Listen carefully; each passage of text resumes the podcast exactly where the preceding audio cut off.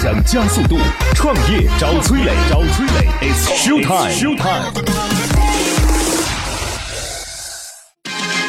在蜻蜓 FM 或喜马拉雅 APP 上搜索“创业找崔磊”，收听“创业找崔磊”更多精彩节目。一名好的销售需要有什么能力？作为创业者，为什么一定要抓住风口？一名好的创始人对企业有多么重要？欢迎收听今天的《创业找崔磊》。嗨，大家好，欢迎来到梦想加速创业找崔磊，我是崔磊。那今天请到的投资人是来自于润湾投资的合伙人朱玉兰。Hello，你好，朱总。大家好，我是朱玉兰。OK，今日投资人朱玉兰，润湾孵化器副总经理兼首席品牌官，品牌战略与人才发展专家，长期从事前沿科技企业创业孵化服务工作，主要聚焦于大健康产业与人工智能、虚拟现实、机器人等前沿技术的交叉融合方向，曾辅导包括世客科技、诺百爱科技等明星项目。我们有请今天的创业项目手持无线医用超声。张卓，Hello，你好。哎，你好。本期项目由启迪之星杭州 WeLink 推荐。今日创业者张卓，上海交通大学临床医学学士，曾参与多个掌上超声项目的研发和推广，曾就职于上海交通大学瑞金医院超声科，参与了多项超声科研课题，并在小儿髋关节超声诊断课题中任主负责人。这事儿很容易，就听名字就知道了，手持就是小型便携的嘛。无线反正就是随时可以移动的啊，然后医用那就是医院里边用的，超声波检测仪器是吧？对，这个事儿大家应该能理解吧？到医院里边总做过超声波检测吧？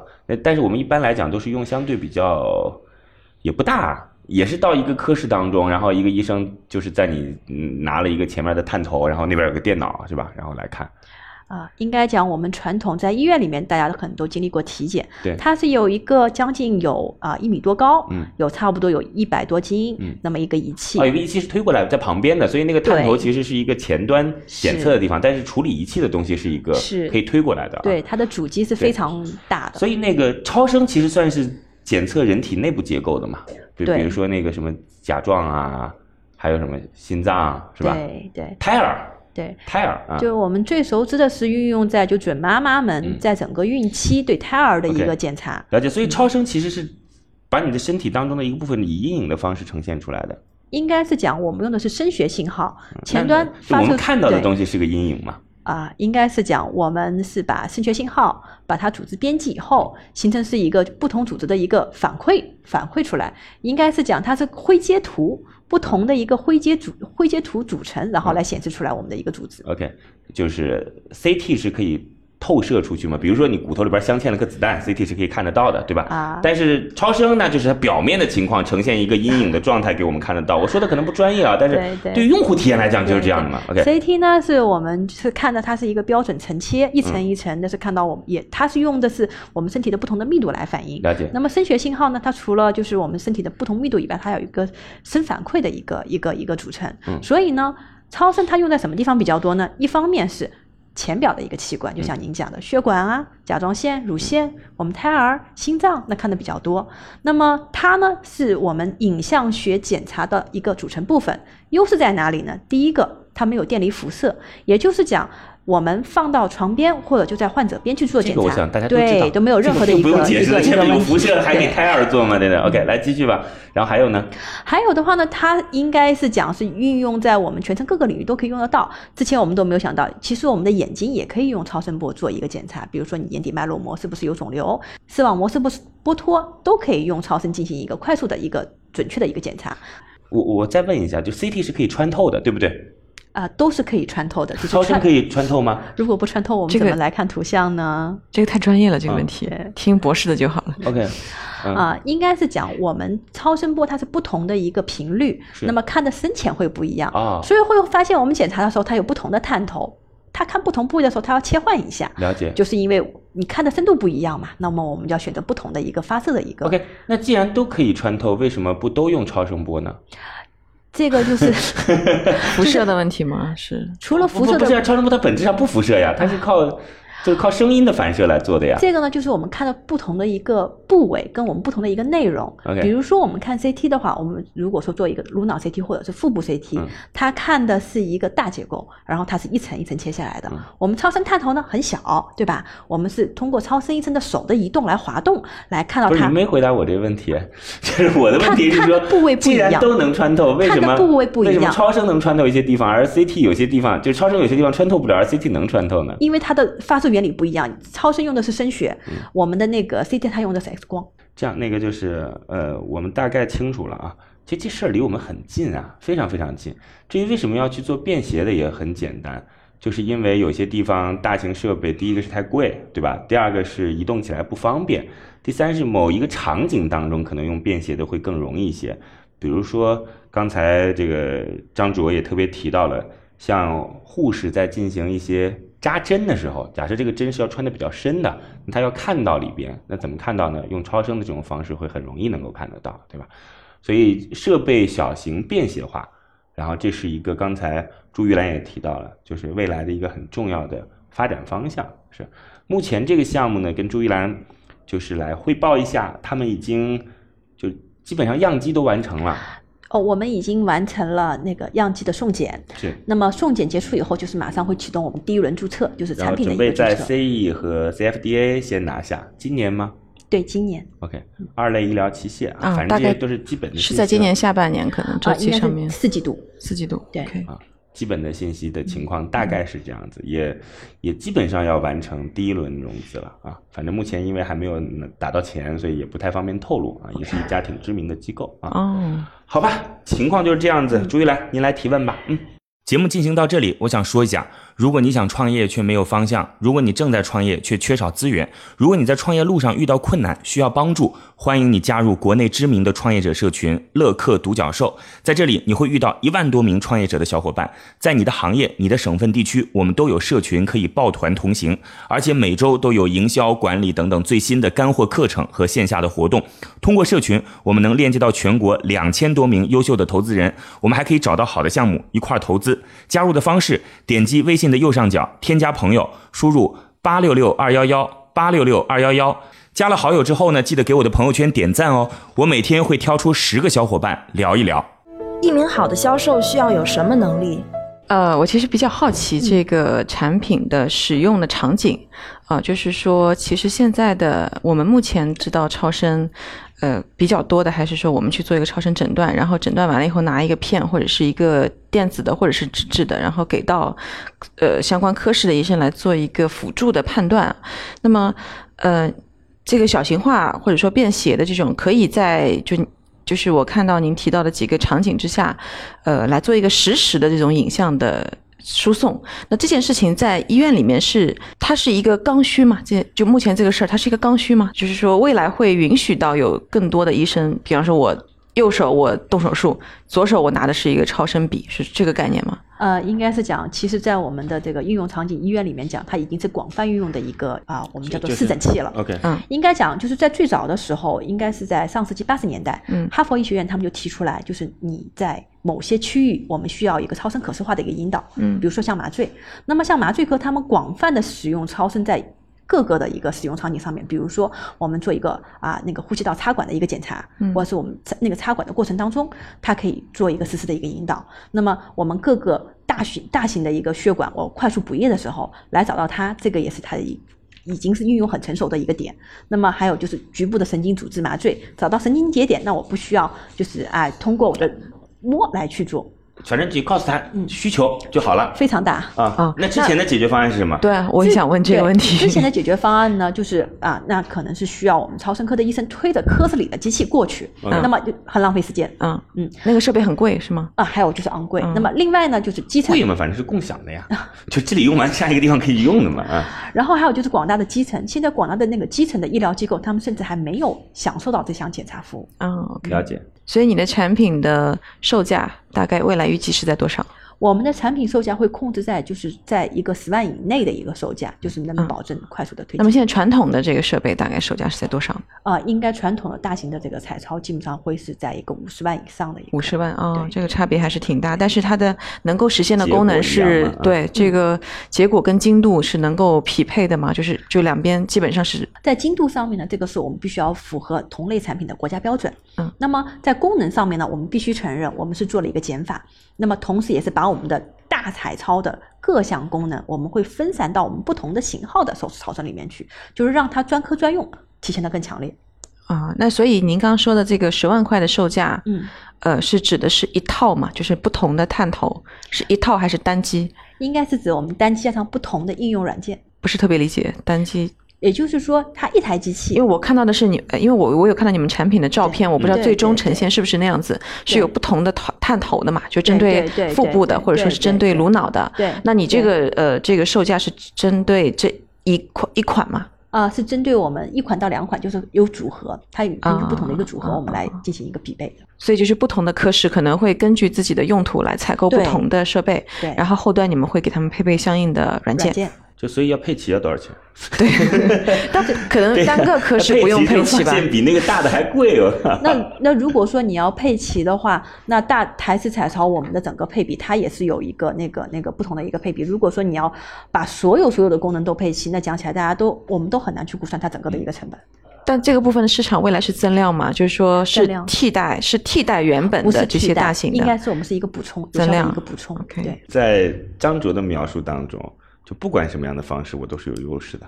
对这个是销售很重要的一个特质。是我从他们的 BP 也可以看出来这点啊、就是他们的各种优势都是特别特别明显，而且全球啊最牛的优势。如果你们做嗯销售的没有这种能力，就别做了。就真的是这样。我以前在媒体中工作的时候，比如说我所供职的这个媒体，其实当时不是很强势，嗯就是哼换了一个总监过来，第一件事是洗脑。就所有的从业者，不管是主持人、记者、营销人员，你必须要觉得我们这个媒体就是最好的。结果真的就变成最好的了。就是从营销结果来看，然后从市场影响来看，它就真的是变成最好的。我觉得这个是很重要的一个前置。嗯，所以所以未来这个呃张卓会是这个项目的，呃你你本来就是在这个项目的主导，是创始人还是？对，我是他，我是啊这个项目的那个呃创始人，嗯 OK 应该是联合创始人之一。了解那么主要也是负责整个项目的一个运营。了解。对 OK，好的，在这里我要说一下哦，与优秀的人为伍，找到志同道合的人非常重要。我们的乐客独角兽创业社群已经有一万多名优秀的创业者了，无论你是什么行业，在这里都能找到匹配你的资源，一起抱团取暖。而且每天都有经验丰富的创业者在这分享营销管理的经验和知识。不少伙伴通过社群找到了配合默契的合伙人，适合自己的创业项目，甚至找到了自己项目的天使投资人。加入社群的方法很简单，打开微信，点击右上角添加朋友，直接输入八六六二幺幺八六六二幺幺就可以找到我们。加了好友之后，记得给我的朋友圈点赞哦，我每天会挑出十个小伙伴聊一聊。作为创业者，为什么一定要抓住风口？我问一些问题吧，嗯好不好？就是从目前来看的话，你们的主要销售渠道是靠就是过去的呃代理商，然后来销售这个器械吗？还是直接跟医院的某些科室来进行联系？我们的主要销售渠道是分两块儿，嗯代理商是其中一块儿。嗯因为像如呃直接进行医院点对点的采购，我们根本忙不过来，这是一块儿。嗯另外一块儿呢，也是基于我们自己的原研技术比较强，所以说我们还有很大的一部分是来源于我们的技术输出。也就是讲，它可能不是你超声科的这个这个生产厂家，那我是针对比如说某一个科室，像麻醉科或者是泌尿科，但是我需要你的影像设备跟我进行一个配合，我们是帮他们辅助完成整个设备的一个 OEM 的一个一个过程。那这个事儿各个医院的需求应该是相同的吧？嗯，各家医院相同，每个科室不一样，了解，所以那你就科室分一下，大概就是大概十个种类也就差不多了吧？可能不止，啊，有没有考虑跟政府合作这件事情？肯定会。但这个合肯定会，你没提呀、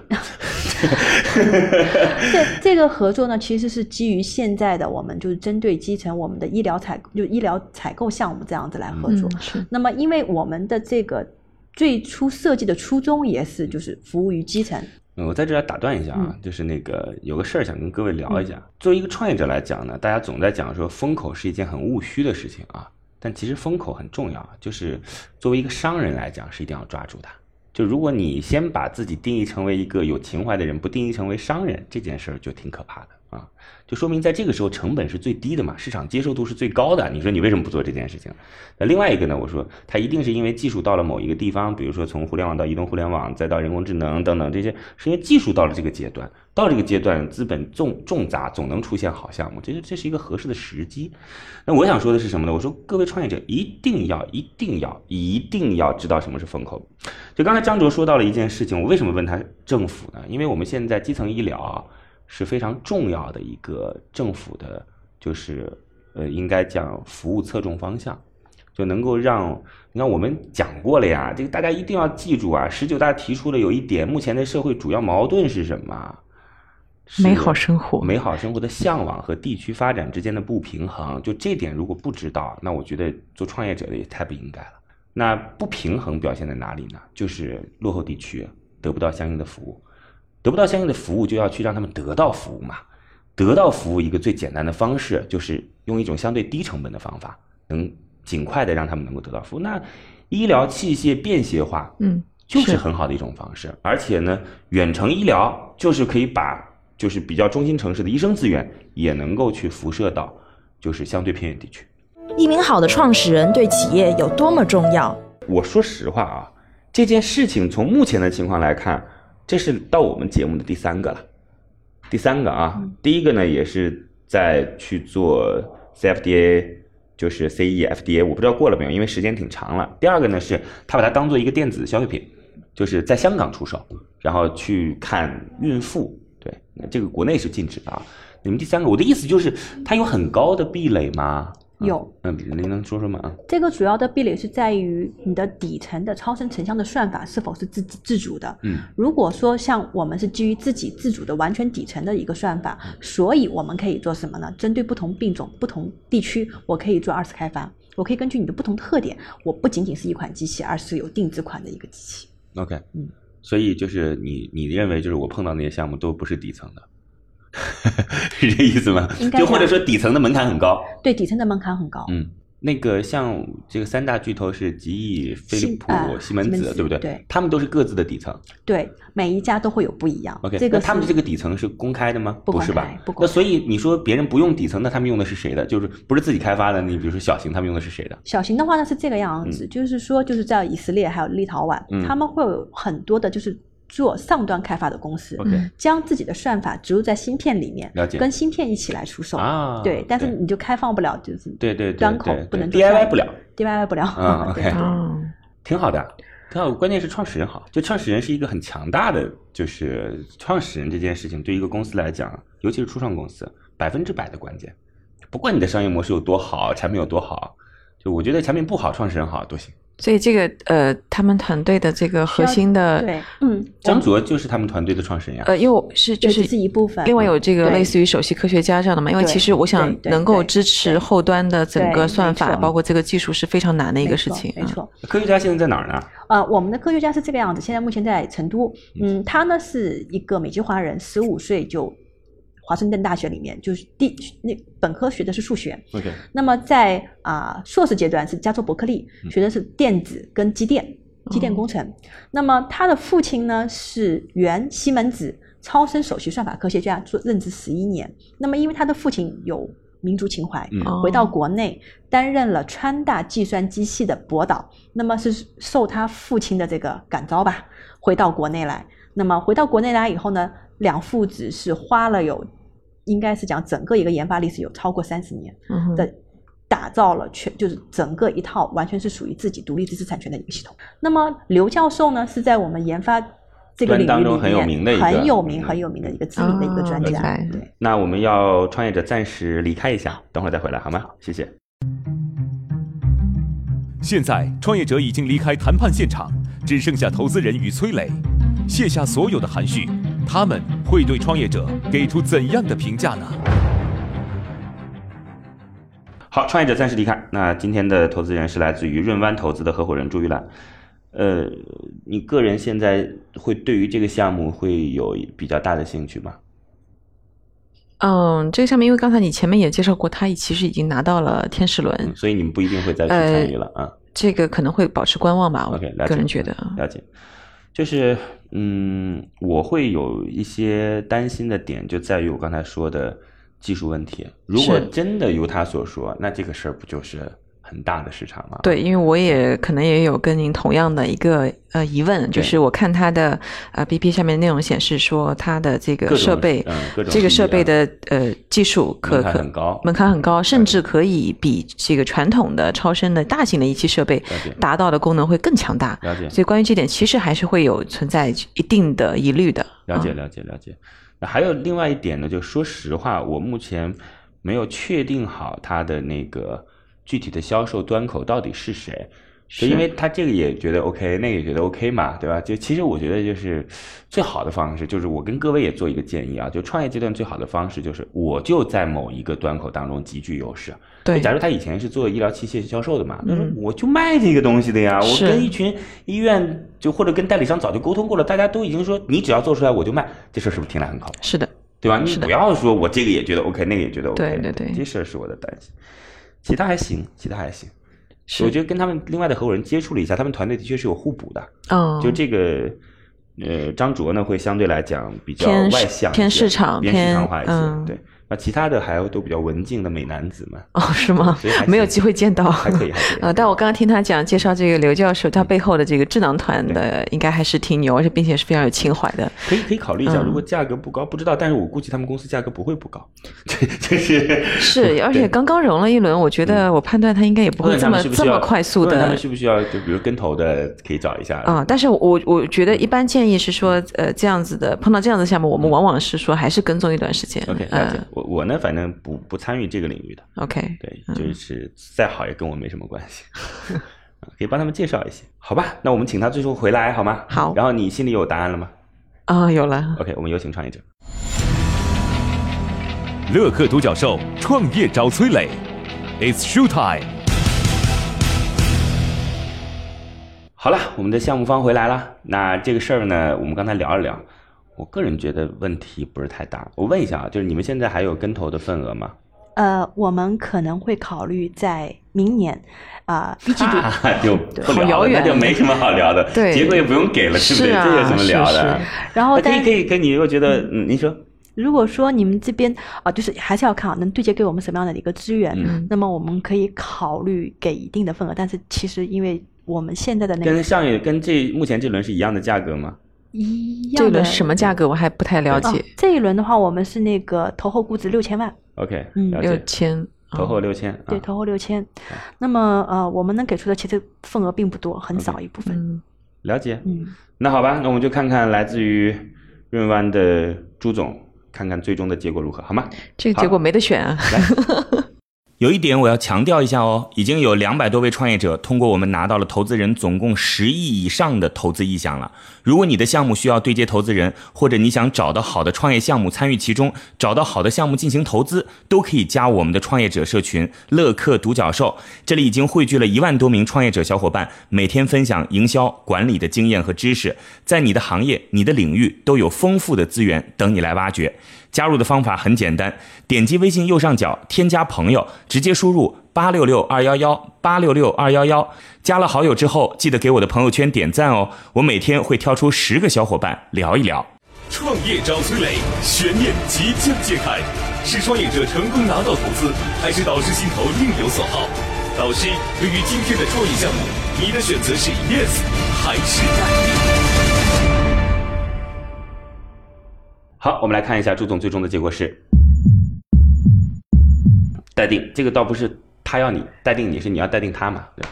对对对，对 我竟然感到有一丝丝小小的失落感。对对对，那感谢各位了，感谢两位，再见。今天的节目就到这儿了，非常遗憾，创业者的项目被待定。最后给大家留一个小问题：大家觉得一家公司的创始人需要具备怎样的特质与能力？欢迎在评论区给我们留言哦。幸运听众将有机会免费加入乐客独角兽的创业者大家庭。感谢启迪之星、杭州无一 link 对本节目的大力支持。每个清晨，无论你是在拥挤的地铁，还是在汽车的车厢，还是在汽车的车厢。戴上耳机，打开音响，你就站在了创业投资的最前沿。创业投资的最前沿。每个夜晚，无论你在公司还是家中，打开微信，你都可以和来自全国的一万名创业者，在乐客独角兽社群里共同学习成长。各位听众朋友，大家好。每个周末，不论你在钱江两岸还是在珠江三角，走出家门，你就可以参与到乐客独角兽会员当地线下聚会交流。那么今天，呃，我跟大家分享的主题。乐客独角兽三年时间，帮助一万名创业者在孤独的创业之路上勇往直前。乐客独角兽聚焦投资百课时干货分享，思考有理有据，要合作不空谈，要合作不空谈。乐客独角兽汇聚最优秀的创业者。乐客独角兽汇聚最优秀的创业者。加入乐客，拯救你的创业人生。我是李阳，我是创丰资本的郭山。庐山资本德统。乐客独角兽，每个梦想都值得尊重。